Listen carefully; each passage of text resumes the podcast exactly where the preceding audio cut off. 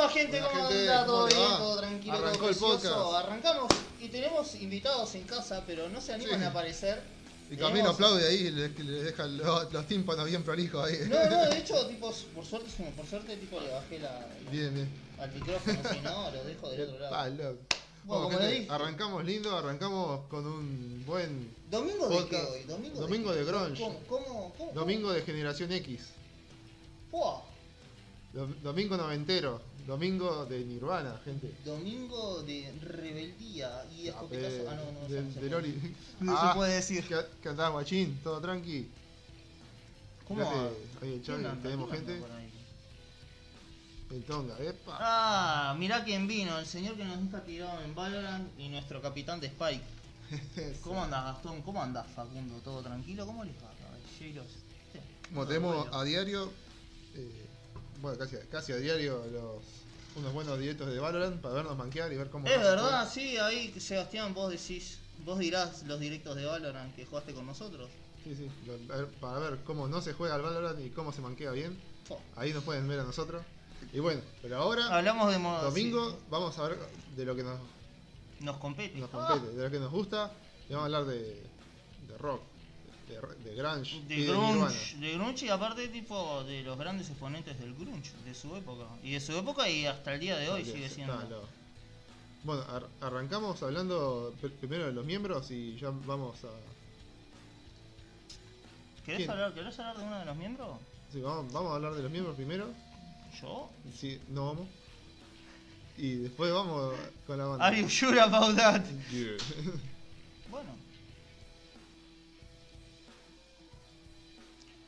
Hablamos Arrancamos. de. Empezamos con. Acá, ya- el señor, vos, es. Estuve buscando fotos y tipo. Boludo, es re perturbadora la sonrisa de este tipo. salada. Pero mal, eh. eh ya ayer vio el agua, ayer vio todo. Sí, sí, que estamos tomando esos mates. Vos, pero es, es impresionante lo perturbadora que- es la cara, boludo. Salada. Adelante, Adelante, amigo. Sí, amigo. sí.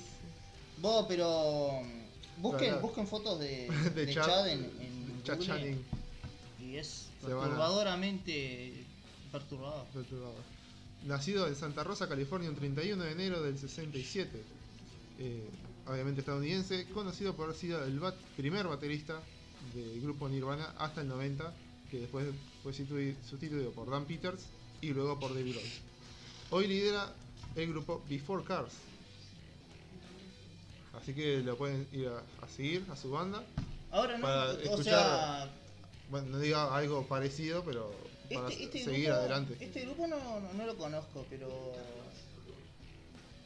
Tipo, como que hicieron carreras aparte. y- Sí, sí, le tal salió cual. bien a Y casi le salió bien a casi todos. Por lo general, a- al menos tienen en, en su país, o digamos, eh, en su país, en Estados Unidos. Tener éxito en Estados Unidos vivís, así seas banda local, ¿no? Pero, pero Sí, a ver, si tenés éxito en los bares, te vas a otras cosas. se va, sí, sí, tal cual. Y bueno, aparte de ella venís de carrera de, de, de ser Nirvana, así que. Sí, ah, te- tenés alguna te- gira seguro que haces. Tenés el plus. No tocas por la cerveza. Era hijo de un DJ y eso hacía que sus padres cambiaran constantemente de hogar, porque se movía para todos lados, y frecuentemente era redirigido a diferentes ciudades. Finalmente se instalaron en Bainbridge Island, Island, en Washington, tras un intento de dedicarse al fútbol. Ya se dedicó finalmente por la música, empezando a tocar la guitarra y la batería. Comenzó trabajando de chef en un restaurante de mariscos, eh, seafood en inglés. Eh, Channing actuó en un concierto en oh, una tarde, ya empezamos, del 88, donde conoció a Kurt Cobain y a Chris Novoselic. Novoselic. Novoselic. Novoselic. Novoselic, eh, estamos bien, ¿no? Eh, Así, eh, bien, gente, bien. Vamos a pronunciar al uruguayo si extrañaba. si extrañaban nuestras pronunciaciones, le estamos haciendo el honor. Por lo que entonces Chad tocaba en un grupo llamado Tick Dolly Row, formado por componentes del futuro grupo de grunge Soundgarden. ¿Viste, Ah, viste, ¿eh? viste lo Todos que te decía? conectados, ¿Viste ¿eh? lo que te decía? Sí, sí. Bueno, pasa que la, la escena de Seattle eran, estaban todos, todos entrelazados. Pero pronto accedió a unirse a Cobain y a No- Novoselic en Nirvana. Con Nirvana compuso y grabó la batería del álbum Bleach y Polly en Nevermind.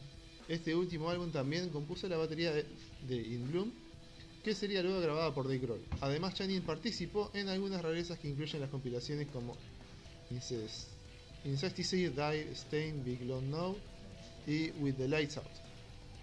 Muy completo. Y cómo, claro, sigo diciendo eso. Sigo diciendo de lo que. Claro, como de- ar- arrancó ahí, busca- bueno, ya era hijo de, de un músico, pero cómo arran- arrancó ahí, tipo, bueno, yo qué sé, jugaba al fútbol, era con música, sé qué, y bueno, la pegó. Enca- encaró en Nirvana y Claro, eh, no es, no es estuvo como. así de ser un Soundgarden, o sea, Claro, no es lo que. Lo que... siempre, ¿Te siempre arriba, el señor Chad. Seguimos. Ah, no, Rotamos. Con el con- impronunciable, el Chris Novoselic. Camilo, Sí, decime. O te digo. Te digo Diga. mejor. Pronunciado Novoselic. toma. Nacido en Compton, California, 16 de mayo de 1965. Más conocido como Chris Novoselic. Es un músico estadounidense junto con Kurt Cobain y fue cofundador y bajista de la banda Nirvana. Para que no lo sabía, tipo. Y siempre el bajista queda ignorado. Aparte- De Nirvana, hoy por hoy siempre se habla de, de Dave y de, y de Kurt, pero como que el Claro, bajista... no, pero al menos este no, no es eh, bajista de Nirvana, creo, ¿no? No sé, ahora lo vamos a ver. Claro, no, no se quedó en ser solo el bajista de Claro, Nirvana. no, no sos solo bajista. Chris, eh, sus padres, Cristo, Cristo o Cristo, ¿cómo se pronunciará? Porque es con, porque es con K. Cristo. Y Bueno, María son inmigrantes croatas. Mirá dónde vinieron. Llegó a los Estados Unidos en 1963 y el año siguiente llegó quien sería su esposa. Compraron una casa en Gardena, California y Chris consiguió un trabajo como conductor de un camión de agua. Sí. Cuando Chris ¿Viste, ¿Viste cuando ya tenía arrancás? dos años, en el 67, nace su hermano, eh, Los, ¿no? Es decir, en- entonces se mudaron eh, constantemente. Hasta 73, que nace la hermana, y Robert.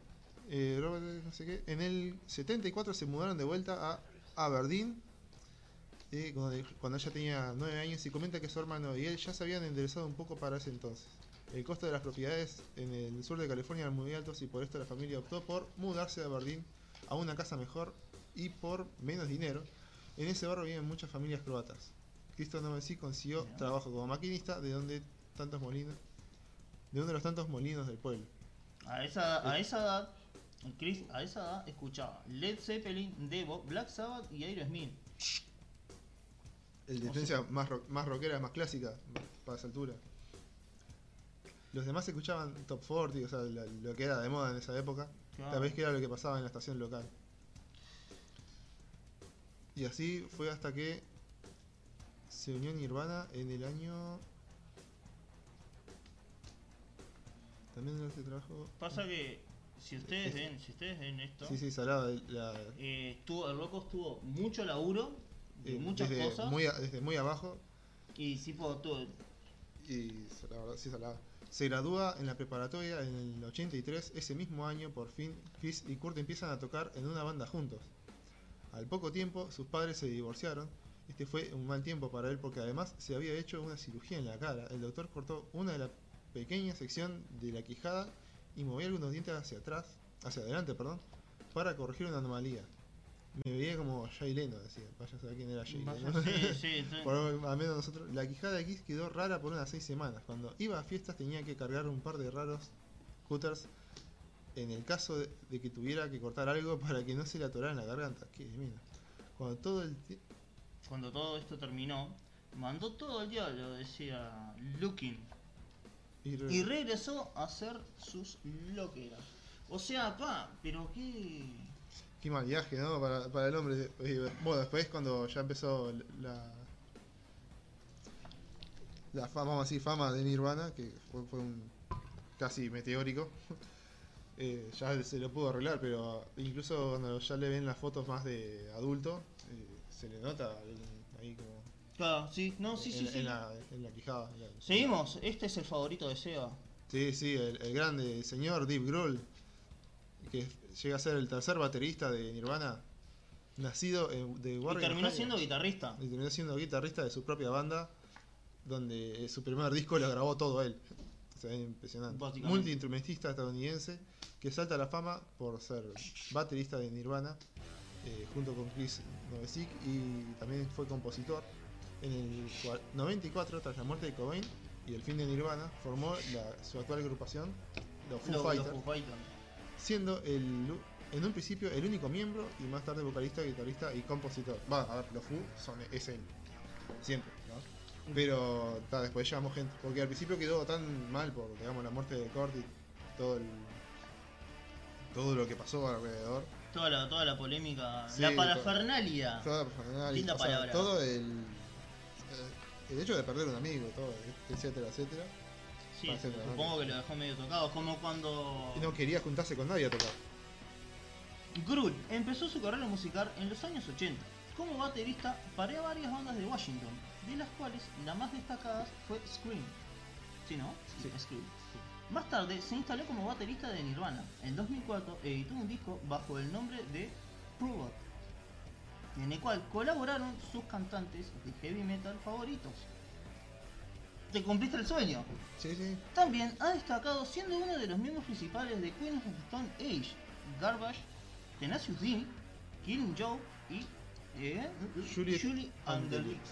Sí, O sea, actualmente Dave Grohl es el rockstar estadounidense que debe ser el más grande que hay actualmente. Por el tema de que, o sea, todo el mundo quiere trabajar con él. Y, y es capaz de trabajar con una banda de punk, con una de metal, con una Con una de, no sé, de rap si, si les pinta. alternativo ahí. Sí, sí, sin, sin problema alguno. La revista Rolling Stone lo citó en el puesto número 27 de la lista 100 Greatest Drummers of the Time. All time. Y vas a saber eh, en qué puesto de guitarrista puede llegar a estar. Claro, vos por ejemplo de, de los porque 100, mirá que- de los 100 se están en el 27, o sea, imagínate lo fiera que era. Sí, sí, era uno. ¿Entendés? Y a ahora- ahora, de bueno, Nirvana, de Nirvana le metía, le metía duro. Actualmente reside en Encino, California, en donde convive con Jordi Bloom. Su esposa Jordi Bloom, ¿eh? y sus ¿Qué- hijos. ¿Qué nombre?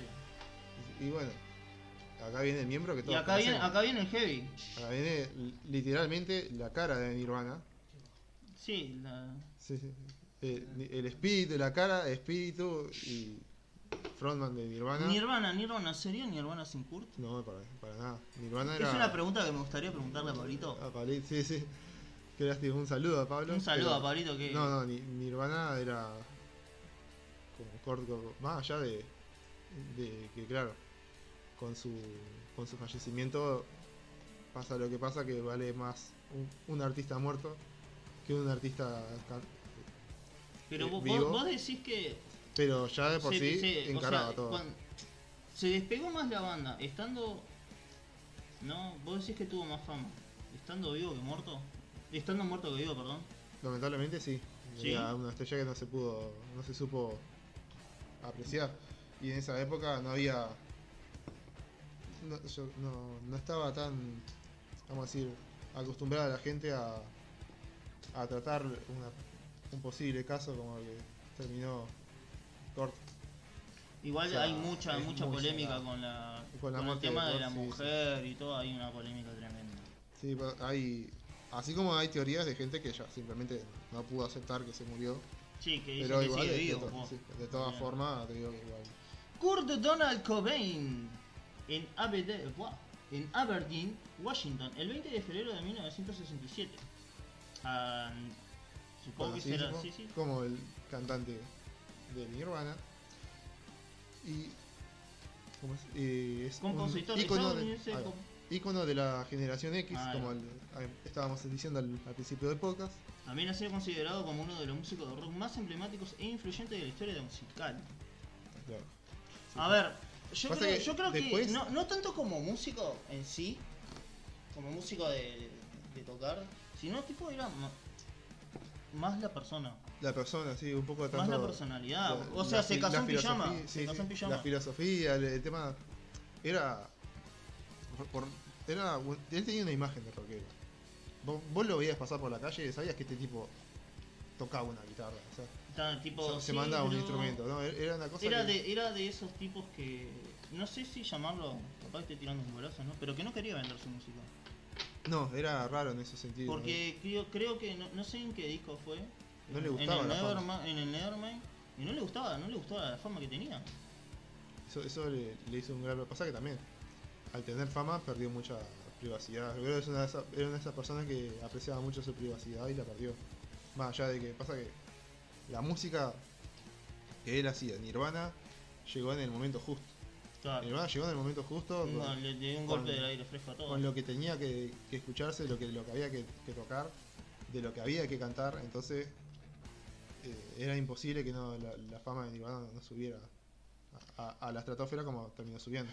Sí, y eso tuvo sus consecuencias. es, es Cobain lamentable. formó Nirvana con Chris Novoselic, ay, Novoselic en, una en la ciudad natal en 1986 y la estableció como parte de la escena musical de Seattle con su álbum Bleach. El primero, como, como el anime. La, La- sí, da- Claro, lanzado por el sello discográfico independiente Sub Pop en el 89. Después de firmar con el sello de GC Records, la banda logró el, el éxito con Smell Like Teen Spirit, tema que todo el mundo conoce.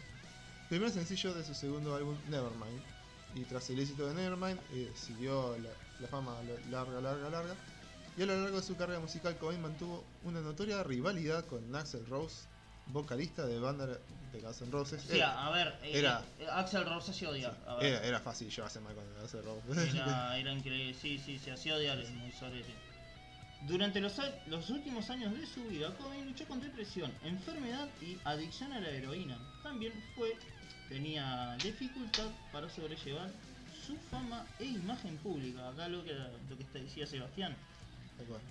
Las presiones profesionales y personales en su vida y de su esposa le genera eh, La cantante, perdón, cantautora Courtney. Love, acá está la, la teoría de que la mujer como que lo, lo llevó. Lo indu- sí, lo indujo a, a la heroína. Sí, sí. El 8 de abril de 1994, Cobain fue encontrado muerto en su casa en Seattle, víctima de lo que fi- oficialmente se afirmó como un suicidio por una herida autoinfligida en la cabeza. El 5 de abril, las circunstancias de su muerte a los 27 años se han convertido en un tema de fascinación pública y de debate. Desde su debut, Nirvana con Cobain como compositor ha vendido más de 30 millones de álbumes en los Estados Unidos y más de 95 alrededor de todo el mundo. Sí. Bueno, eh, debe ser el cabecilla de. Se terminó convirtiendo lamentablemente en el cabecilla de- del club de los 27. Creo que, ah, No- pensás en el club de los 27. No cabecilla, pero sí una de las caras más reconocidas co- Sí, sí. como... el- yo creo que, mira, está como caras reconocidas está Jim Morrison, Kurt Cobain y Amy Winehouse. Actualmente sí. actualmente- Pero, o sea, vos decís club de los 27, decís... Te la, salen la- esos la tres. gente, sí, la gente Te salen esos tres. No, no Ya- te sale, no te sale Janis Joplin. Sí, lamentablemente hoy por hoy se, se está quedando un poco más para atrás. Entonces, Jimi Hendrix te puede salir también, ojo también. claro. Pero, yo creo que Lamentablemente, o sea, ahora se están quedando más, más para atrás lo más clásico y son. vos le, vos, le parte de decís, lo más vos le decís a alguien, dame tres del club de los 27, te dicen estos tres seguro. Seguro sí, seguro que sí. Bueno, y ahora vamos. Vamos con un poquito de historia de la banda y les voy a dejar un toquecito en vivo como siempre. Yes. Señor Copy, por favor, don't fuck my, my channel. De- de Bueno, que no quiere salir, Sí, sí, ahí saliste. ¿sí? Sí, Ah, pues, está- ta, está ta. iniciado. Perdón, perdón, perdón, mala mía, mala mía. Please, copyright kun. Don't fuck, don't fuck my ass. A finales de la década de los 80, Nirvana se estableció como parte de la escena musical de Seattle, la cabeza de, de la, de la escena musical de Seattle, con su álbum debut Bleach, lanzado bajo el sello independiente, como hemos dicho, Sub Pop en el 89. Vendió más de 5 millones de copias a nivel mundial. Llegó se llevó a desarrollar un sonido que se basaba en los contrastes de tres versos tranquilos, coros intensos. Que este, este estilo de, coros después se va a transmitir tanto al new metal como también se, copia un po- se lo copia un poco en el metal. eh, influye mucho también lo que es el punk, o sea, el, el grunge como, vamos a decir, un intermedio, como algo fresco, eh, también renovó mucho el sonido y la forma de afinar la guitarra. Eso fue un gran aporte del, Sí, género. eh, todas las distorsiones esas no vinieron solo. Claro, sí, sí. La banda llega a desarrollar un sonido basado en el contrato de no sé qué. Nirvana, un año más tarde, Nirvana firma con la discografía DXC Records y en el 91 na- nace su segundo álbum, el Nevermind, con el primer sencillo Smell Like Teen Spirit, que escaló las listas musicales e inició la explosión de lo que hasta ese momento era conocido como rock alternativo en la escena mundial musical. En un movimiento que los medios de la época se referían como grunge, además de Nirvana otras bandas de la escena, eh, también de Seattle, como Pearl Jam, Alice in Chains, Soundgarden, todas bandas excelentes, Ah, sí. sí, Lo- sí, que sí. puedes escuchar todo el día. También ganaron popularidad como resultado del rock alternativo. Se convirtió en el género dominante de la radio y la televisión musical en la primera mitad de la década de los 90. Más al lado, que fue con, ah, canal que les dio, que los explotó hasta mano poder fue MTV. MTV, MTV. ¿Cómo po- en, en qué orden pondrías esto? Pearl Jam, Alice in Chains y Soundgarden. ¿Cómo los acomodas? Y quieras o no, por un tema de importancia y fama, eh, Nirvana No, no, no, no, en estos tres, en estos, estos tres nada más. ¿Estos ¿Cómo tres? los acomodarías? Y a mi gusto personal, Alice in Chains, eh, Soundgarden y, y Pearl Jam. Dejen en los comentarios. Ah, dejen en los ah, comentarios. El, el top 3, top. Alice in Chains, Soundgarden y Pearl Jam. Oiga, ordénenlo a ver que, cómo les. El líder de la banda, Kurt Cobain, fue denominado por los medios de comunicación como la voz de la generación y Nirvana como la banda, símbolo de la generación X. Como repetimos 35 veces. Porque hay que quedar bien claro porque posta que esto de- después todas las bandas que vienen del 2000 en adelante que vamos a decir tanto no tanto el sonido sino en el tema de vamos a decir la filosofía de banda como lo que pudo haber sido a Soul Dying eh, la onda más o menos emo etcétera etcétera eh, son todos hijos de la generación X Para que. voy a un poquito más la cámara. ¿Qué dice Se trancó la cámara, ¿no? quedó congelada la imagen Sí, sí, sí, es lo que estaba viendo. Capaz que se, se me apagó el celu, eh, ojo. Sí, no sé. A ver. No. Algo, algo muy peor, manito. What happened? Seguí, seguí ahí, negro, que yo arreglo acá. Bien, bien. Oh, we have problems. Porque ya saben, gente. Si No, si no hay problemas, Si no hay problema, no hay directo. Eh, después viene su tercer álbum, Inútero. El álbum no tuvo el éxito ni las ventas esperadas ni la popularidad de Nirvana disminuyó en los meses siguientes a su publicación. Sin embargo, una buena parte de su audiencia, Perdón, perdón, perdón, perdón, perdón, perdón, perdón, perdón.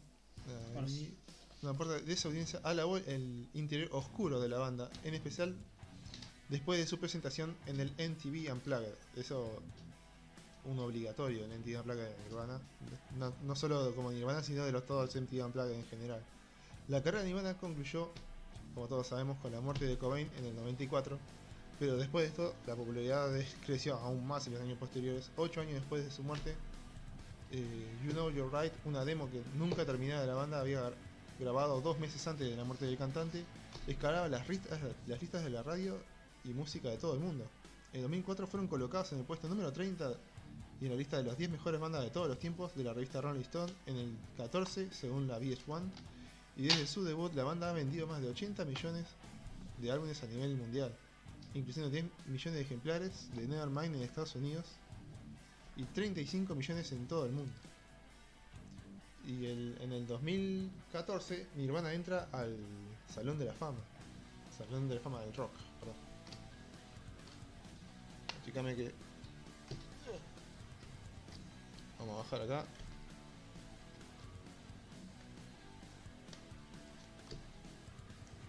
Volviendo un poco a lo que es las raíces, eh, los dos primeros miembros de, de eh, vamos a decirlo así, Novoselic y Kurt Cobain se conocieron en su instituto en Aberdeen High School. Aberdeen High School, ahí va. Volvemos la cámara.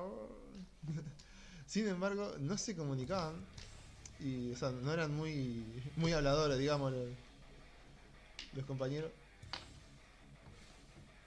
Ahí está. Eh, ¿Para qué falta todavía? vamos, vamos a acomodarnos primero un poco. Ahí, ahí. Ahí va, estamos. Eh, Esa- dale, seguimos entonces. Let's go. In- Según Cobain, ambos eran seguidores de, de, de Melvins, una banda de grunge, y frecuentemente se le veía en el local de ensayo a la banda. Cobain incluso había tocado con ellos en algunas ocasiones del, año. anterior y después de varios intentos fallidos para formar una nueva banda, Cobain quería formar una banda con, con su amigo, con él, ¿sí? pero este no se dio a sus peticiones a lo que Cobain respondió eh, entregándole un demo de su propia banda, el Fecal Matter. Después de escuchar el demo, Danzig aceptó formar una banda con Cobain. El dúo contrató a Bob McFadden en la batería, pero después de un mes el proyecto se vino abajo. En el verano del 87, el dúo reclutó al baterista Aaron Bur Burkhardt, creando la encarnación de lo que posteriormente sería Nirvana. Los tres miembros sellaron el material demo de Fecal Matter, adoptando el nombre aunque Cobain pronto eh, escribió el nuevo material propio para la formación. ¿Dónde? Durante los primeros meses. Durante los primeros meses,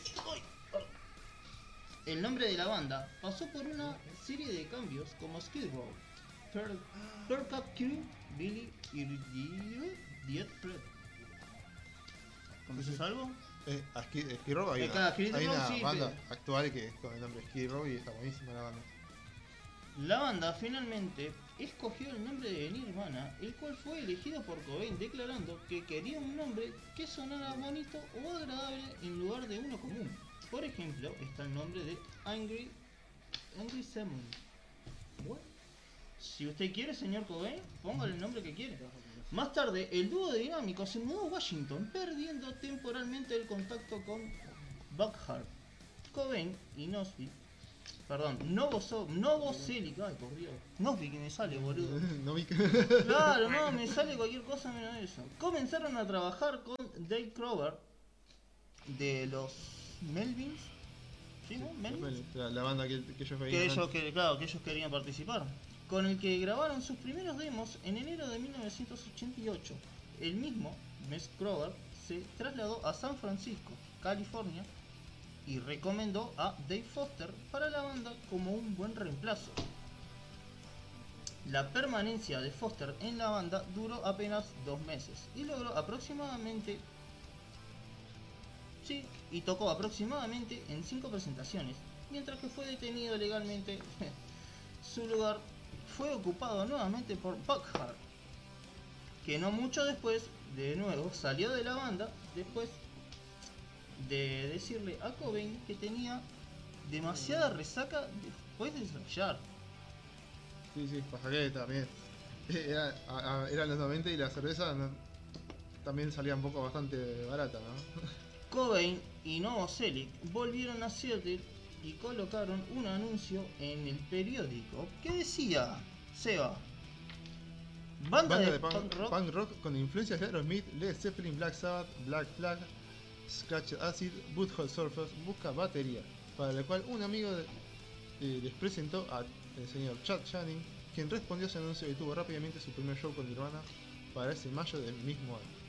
Ah, ¿no? O sea, banda de punk y con influencias de Aerosmith, o sea, pa- para esa época, decir que te gustaba el punk y Aerosmith, eh, capaz que eh, resultaba chocante para algunos.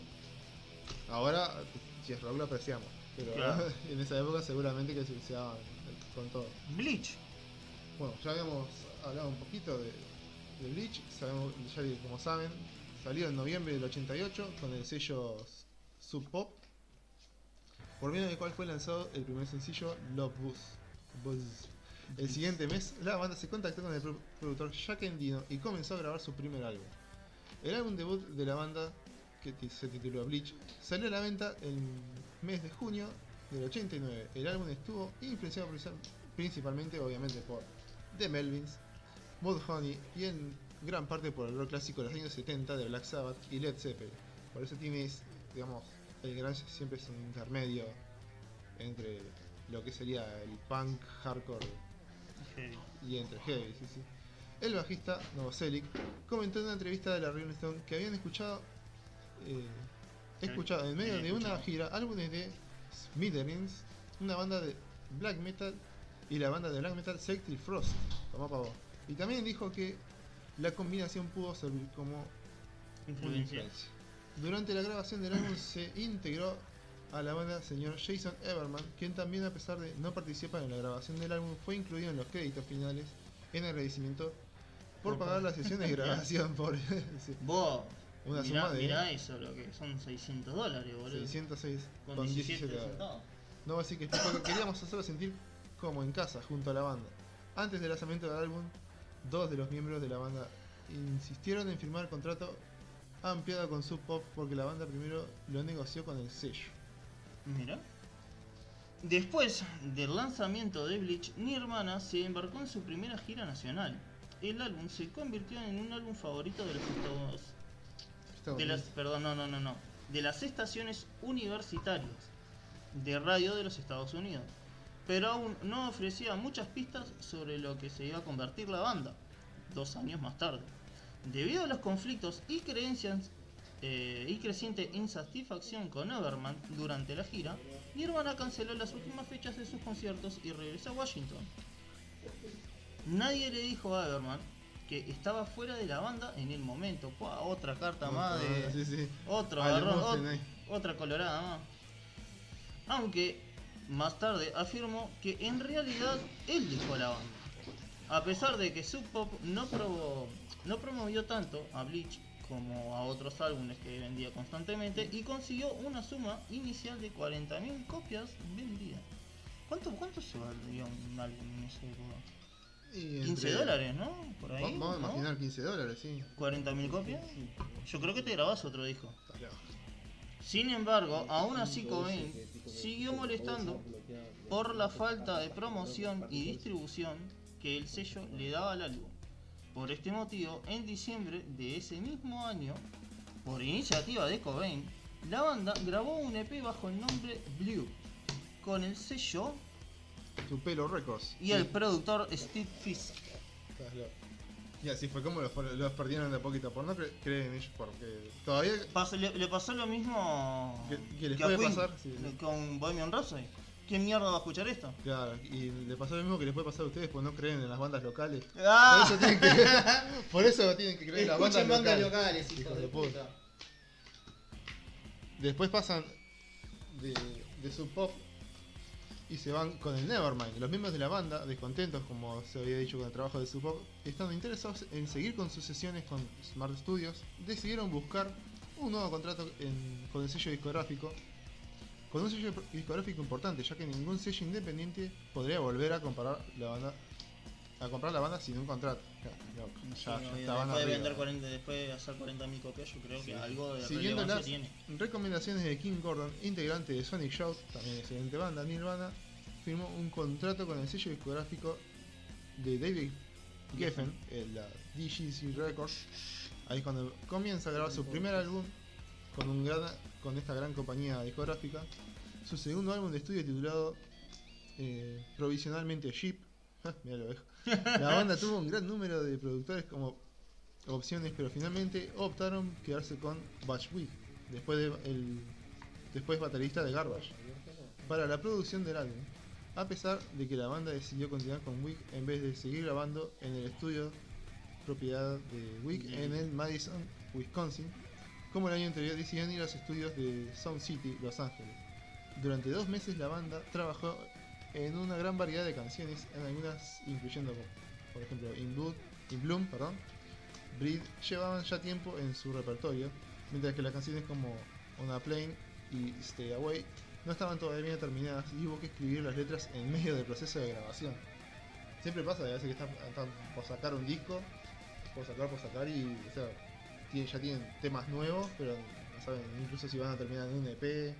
Si van a- Claro, no, no, sí, por lo general, tipo, siempre, los artistas siempre adelantan demasiado, o tipo, se quedan con una idea y después se le ocurre otra cosa, y después se le ocurre otra cosa, lo último, Eh, sí, y sí. tipo, unen lo primero con lo último, y después, pa, capaz que esto queda bien, y tipo, y ahí Sí, sí.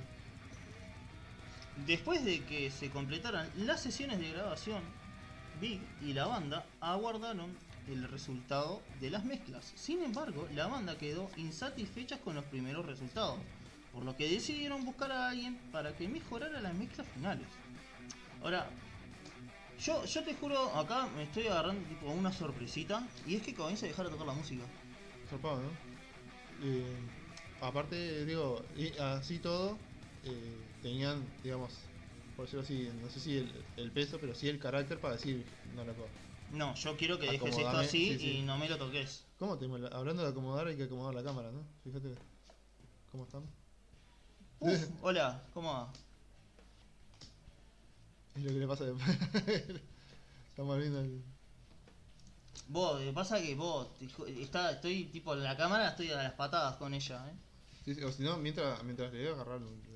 Ahí, le, le, te mando a agarrar Claro, la- la los miembros de la banda pidieron a Gary Garen de, de Geffen que les diera una lista de posibles seleccionados. La lista contenía varios nombres familiares, como Scott Litt, conocido por trabajar con Rem y Ed Stay, Staylum. Stasium. Ahí está, gracias Eva. Es, Gary Gesh. Y claro, la banda es R.E.M.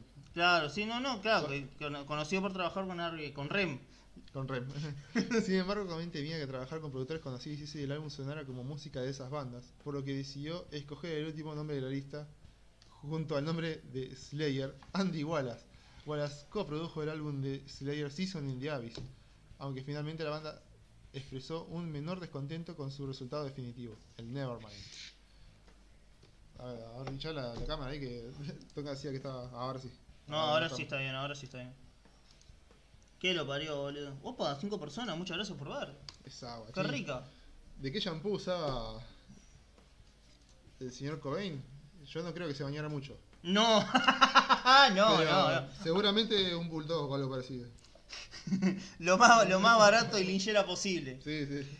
Wallace llevó el sonido del álbum a una altura completamente diferente, añadiendo copas. ¿Copas, sí? Sí.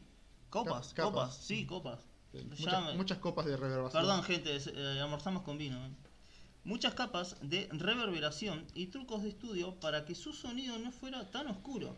Pocos meses después del lanzamiento del álbum, Cobain se quejó en la prensa alegando que Wallace había hecho el sonido de Nevermind demasiado ligero, olvidando que la banda había escogido a Wallace y que había parti- participado en un proceso de grabación ¿A qué juegan? Y mezclado, aunque la banda estuviera en partes decepcionada con el sonido del álbum, Wallace había hecho desaparecer con éxito sus raíces indie y había creado un rock amigable a listas y radios que otros intentaban imitar. O sea que Nirvana iba a ser un poco más oscuro incluso. Así que, Que ya de por sí el Nevermind sonaba fuerte y sonaba sonaba depre, so- sonaba... sonaba lo que quería, sonaba lo que quería que sí. fuera Cobain.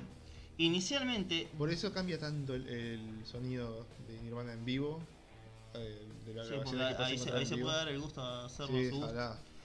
Es lo que te decía, que el tipo recién tipo se quejó a la prensa, tipo no fue al local estudio, calculo, ¿no? No fue al local estudio y le dijo, déjame como estaba antes. O sea, no, capaz que hay veces que igual son pequeñas trampas que después se puede mandar al estudio, tipo, te muestran una cosa y, Y te terminan con otras, ¿no? y puede ser, sí, sí. Inicialmente, DGC Records tenía la esperanza de que el álbum pudiera vender 250.000 copias por su expectativa de ventas para Nevermind. No sé, lamentablemente no superaba las 500.000.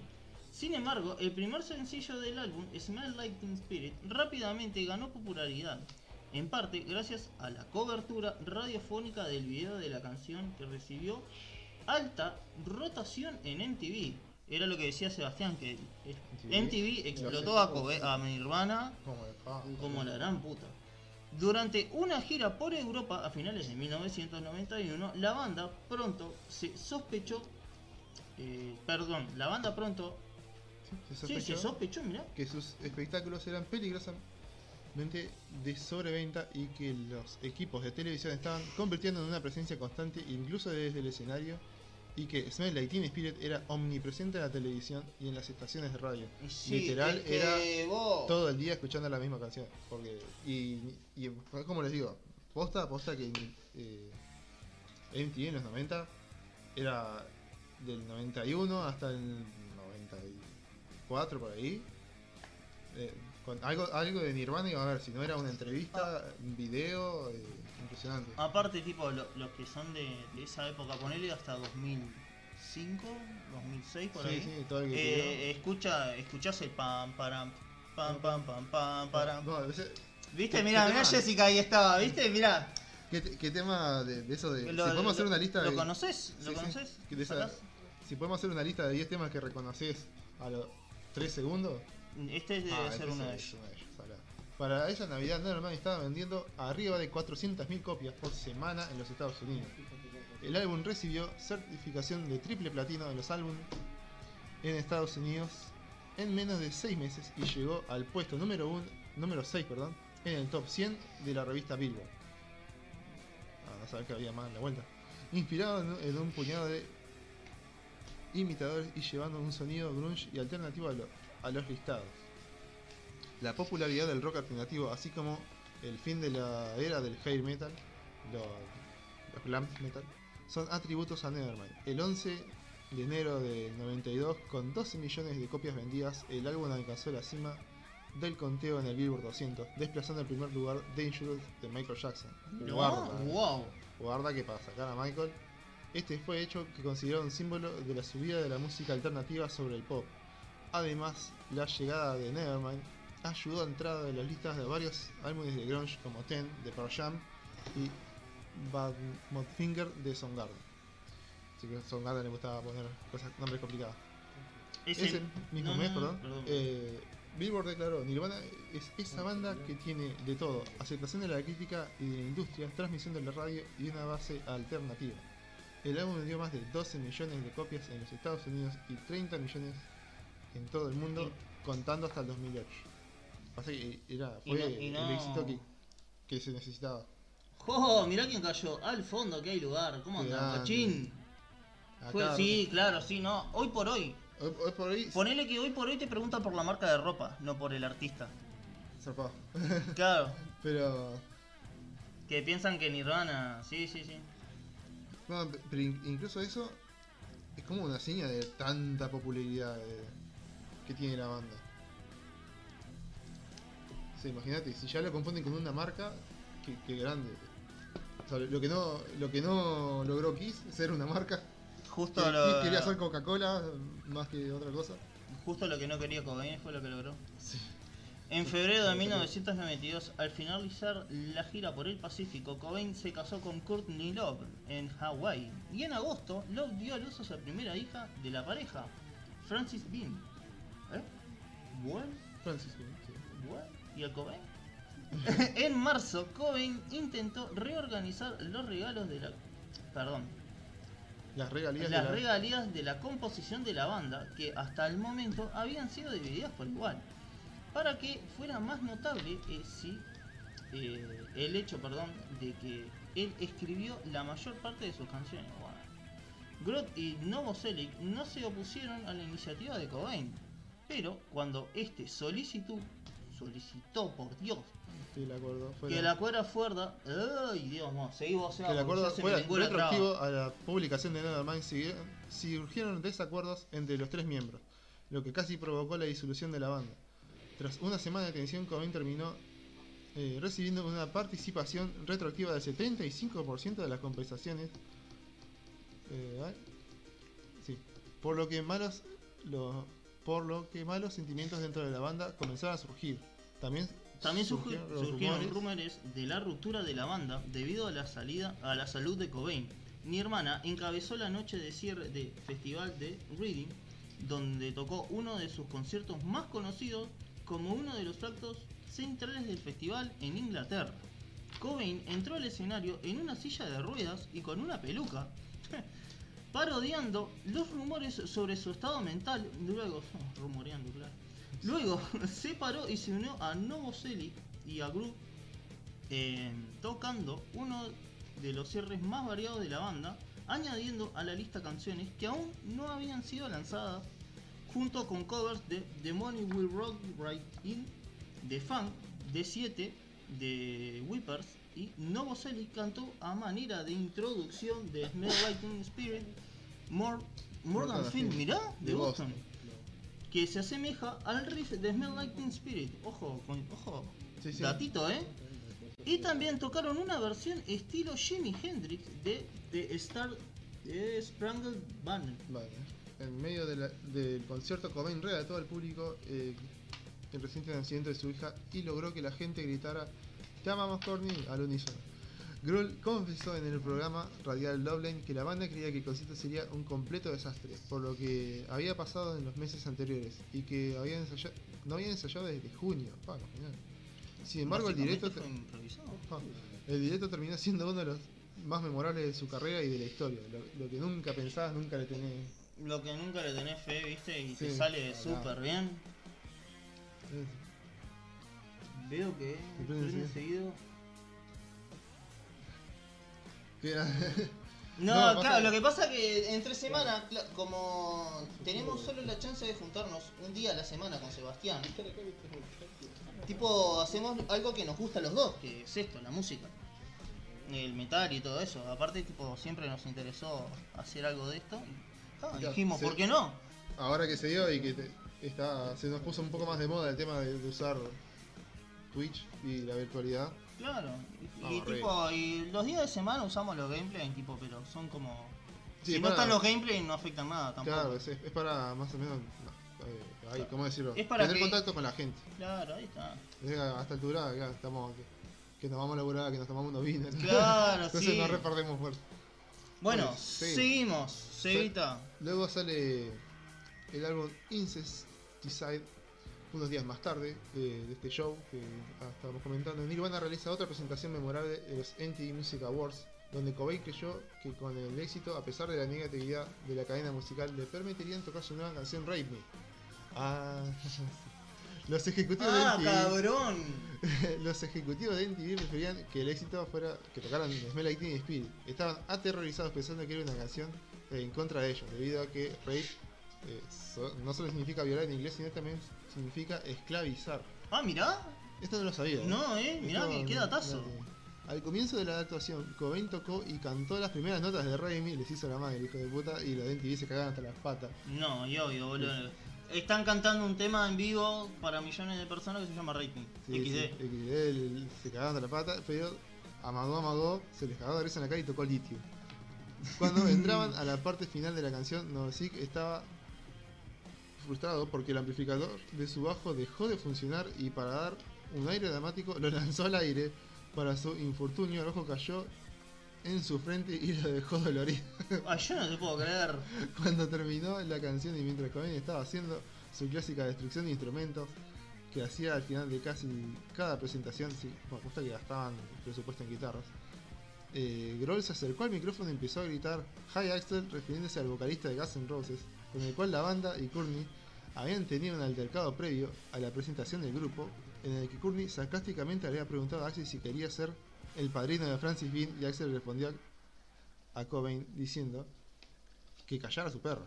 Opa, mirá, prolijo el hombre. Cobain le dijo a Courtney, cállate perra, provocando risas del personal de Nirvana. Durante la ceremonia de la banda recibió premios para las categorías a Mejor Video Alternativo y Mejor Artista Nuevo.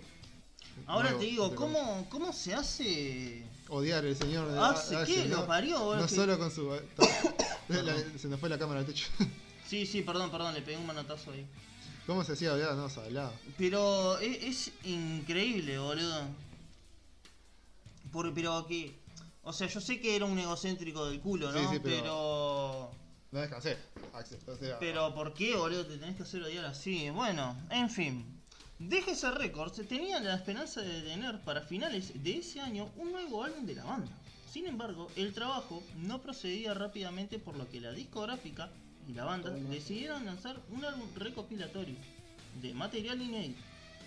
En diciembre se lanzó Incesticide, una colección de diversas grabaciones de la banda, lados B y rarezas. Varias de las sesiones radicales de, la banda. Perdón.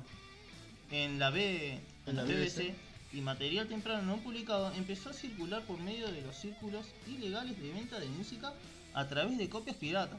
Y acá arrancamos, arrancamos, pam, pam, Entonces, el álbum sirvió para frenar a los involucrados en el negocio, que incluía a seguidores que grababan conciertos sin autorización.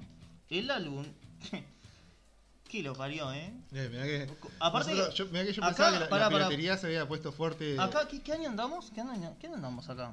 94. Estaba, boludo, en VHS te grababan todo ilegal, boludo. Qué. Pasa claro, ya, ya eh, no, no se imaginaban que, que se iba a usar para la piratería. O sea, La gente, no sé, el que hacía el VHS se imaginaba que no sé, boludo, iba a usar para grabar, no sé, un cumple de los pibes, una cosa de esa, y cuando te quería acordar, Tenía ahí a estabas copiando música, copiando conciertos y eso, pa, igual.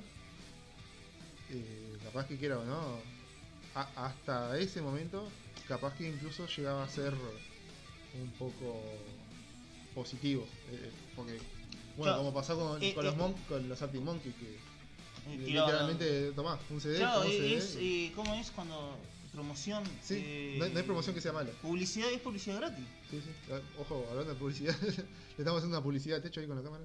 Sí, otra, no. A ver, fíjate. O sea que estamos complicados con la camarita y justo se me rompió el tripo y que golpeamos la mesa y todo. El álbum contuvo canciones favoritas de seguidores como Silver, Type, Biazon y Aneurism. Así como algunas versiones de las canciones de The Baselins. ¿Conoces los Baselins? ¿No? No. Una banda que resultó popular como resultado de las versiones que hizo Nirvana. Sé que. Grande, más sí. ¿Cómo andas, Maxe? Se ve que Nirvana sí creía en las bandas locales. Claro. Como tienen que hacer ustedes. Trabajo experimental. Inútero. Y para Inútero, la banda escogió trabajar con el productor y músico Steve Albini, conocido por su trabajo de producción en Surfer Rosa de los Pixies. Las sesiones de Albini fueron productivas y notablemente rápidas. La versión original del álbum fue grabada y mezclada en dos semanas. Que eso fue O sea, O sea, lo- los, los encaminó de una ahí, vamos a claro, laburar, gente. vamos, grabamos, claro. Lejos de los dos meses de grabación y mezcla de Nevermind, la grabación se hizo.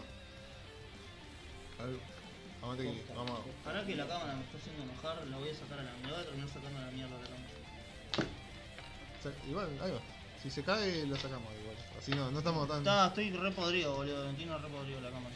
Usar a Vini como productor fue una jugada delibera- deliberada por parte de Nirvana para darle al álbum un sonido menos artificial, como si la banda hubiese querido alinear o distanciarse de su nueva audiencia, lo que presentó le prestó poca o nula atención a las bandas alternativas, oscuras o experimentales de Nirvana intentó apoyar, Mira. como en el caso de The Jesus Lizard, por ejemplo, una de las canciones del álbum llamada irónicamente Radio Friendly Unit eh, Shifter, sí, pronunciación inglesa, OP, mostraba prolongados periodos de ruido de feedback o retroalimentación, digamos.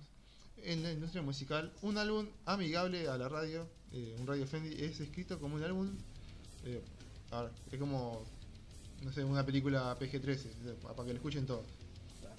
En resumen, sí, sí. Después de su lanzamiento, los seguidores pensaron que la banda estaba. eh, esta distorsionada obra maestra. En realidad, la banda no estaba contenta con algunos aspectos en mezcla Albini. No. Otra vez. No, Específicamente, Claro. pensaron que los niveles del bajo eran muy graves. Y Cobain sintió que Heart Shepherd Box y A la Polyjay no sonaban perfectas.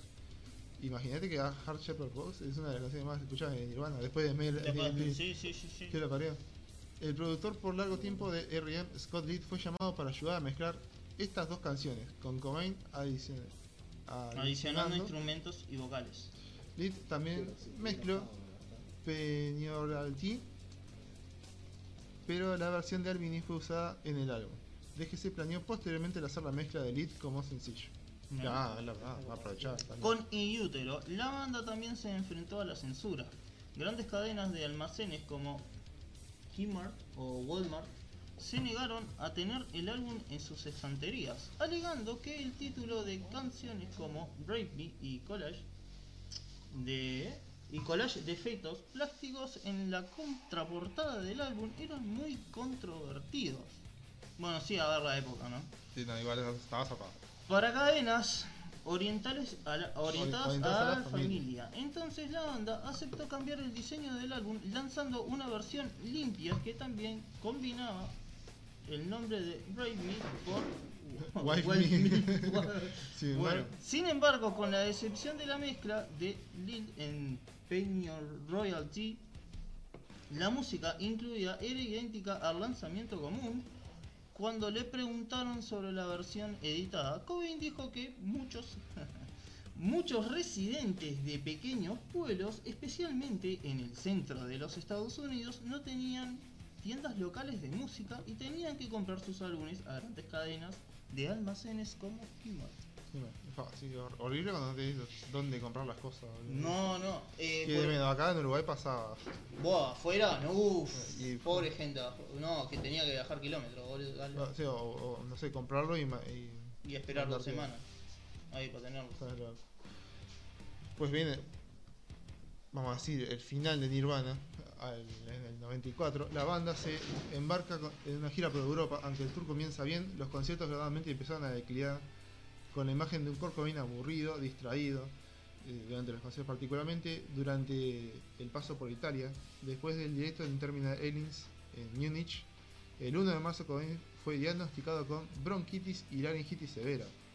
Para mejorar. Justo cantante, boludo.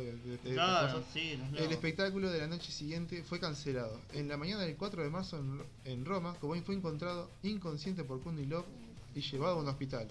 Un médico declaró que en una rueda de prensa que el cantante reaccionó a una combinación de rohypnol y alcohol. Pa, Y sí, primer, in- primer intento. Sí, el resto de su gira fue cancelada, incluyendo la, una visita planeada después de dos años sin ir al Reino Unido. Qué raro, ¿no? En la Una- semana- Una, banda estadounidense que no vaya. En las semanas posteriores, la adicción a la heroína de Cobain reapareció. Una unión fue organizada por una perdón, una reunión fue organizada por familiares y amigos de Cobain y convencieron a este para entrar en rehabilitación.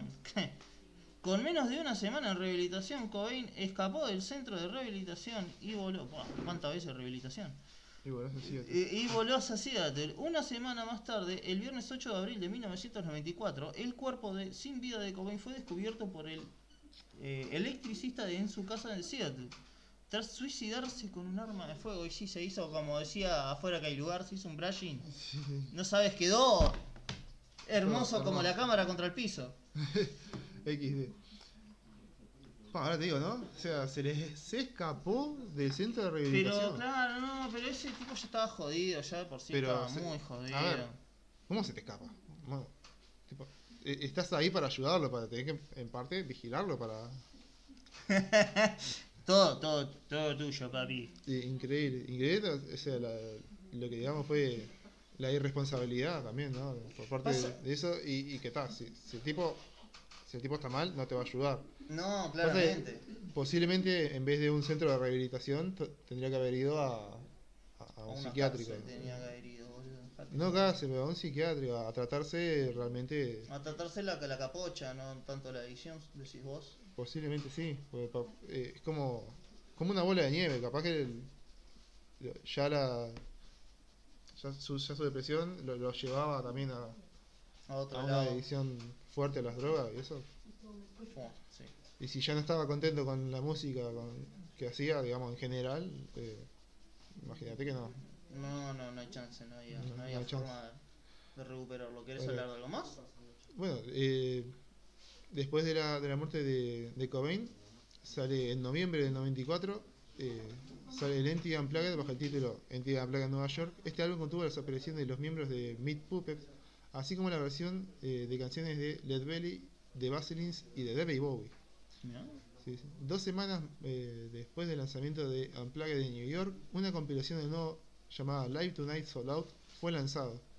Cobain había compilado una parte significativa del video que documentaba buena parte del tour promocional de Nevermind. Material memorable del video incluía un infame incidente con un guardia de seguridad en un club de Texas en el octubre del 91, así como una versión de the Hills con los miembros del grupo vestidos de mujer en el Festival de Hollywood Rock de Río de Janeiro, Brasil, en el 93. Ahora, no, qué, qué grande. Vos salían como se les cantaba. Salían a la matar a verdad. la bola, ellos salían...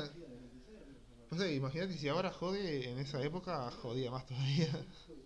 La intención original era la de lanzar Unplugged en New York como disco doble, junto a un disco de material eléctrico en vivo, mira, para balancear el contenido acústico. Sin embargo, los dos miembros restantes de la banda estaban emocionalmente afectados por la, para completar el álbum eléctrico.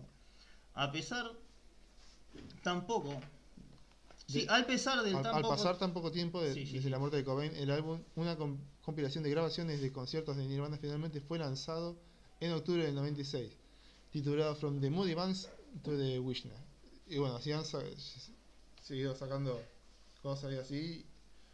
Y bueno, lo, lo bueno es que después, gracias a esto, tuvimos a los Foo Fighters. Que capaz que, bueno, igual, yo acá, como opinión personal, yo creo que tampoco iban a aguantar mucho Nirvana juntos. No, no, yo creo que Cobain lo hubiera terminado desintegrando. Desintegrando, o sea, o se terminan yendo. Para no- Capaz, capaz que no, no del todo. A ver, no, se, esto- se terminaba la, se terminaba la banda, pero capaz que no Ca- la amistad. Claro, eso mismo. O capaz que no se terminaba del todo, o sea, hace una separación como más- un poco menos brusca de que hicieron los, los Guns N' Roses. Y a los años volvían y, y así, pasa que también era complicado. ¿no? Sí, Y eh, quedas o no, el, el éxito que después tuvo David Grohl con, con los Foo Fighters no es poco. No, no, estás loco. Y- Yo creo que se hubiera centrado más en los Foo Fighters que en Nirvana. Claro, pero hubiese, Si se hubieran separado, tipo, tipo. hubiera estado sí. bueno eh, ver, verlos ahí, ¿no? Un sueño mojado. En otra, en otra realidad, cada tanto Dave Grohl sube a tocar y, y sube Cobain. Cobain ahí y, y cantan covers de, de otras bandas saladas. Claro, de- no, apoyan bandas. Apoyan bandas locales. Como tienen que hacer ustedes. Impresionante. Y bueno, hasta acá nuestro podcast de Nirvana. eh, dejándole El showcito. el showcito de, De del señor fondo. Cort y sus amigos. que Eh, sepan que, bueno, si, si ven que están en la misma línea que Cort, eh, Busquen bu- ayuda. busquen ayuda, aposta. Pues es una paja. Sí, sí. No, no todo se cura yendo a bailar a un toque, etcétera, O etcétera. falopeándote con las manijas. No, no, No siempre. no sé. Así que hay que buscar ayuda de lo que sea. Bueno, gente, un gustazo. Vamos arriba. semana. Alfonso, Sí. qué lugar, loco. Muchas Gracias, por por estar. aparecerte. Maxi, Vamos Gastón, arriba. Facundo, ahí siempre atento. Y Jessica, un abrazo. Todo, todo es el, el detrás, de cámara. Sí, sí, sí, tenemos ahí. Y eh, todo lo que nos escuchan por y ven por YouTube, nos escuchan por Spotify y que nos siguen en las redes. Eh, en las redes van a estar un poco trancadas porque estamos sin celular. Pero Sí, acá el compañero se le rompió y bueno, Así que está. Mega F. F. Bueno, gente, un gustazo por estar con ustedes de vuelta en este domingo. Trayéndoles Nirvana. Y vamos arriba, gente. gente, siempre apoyen bandas locales. Bye bye.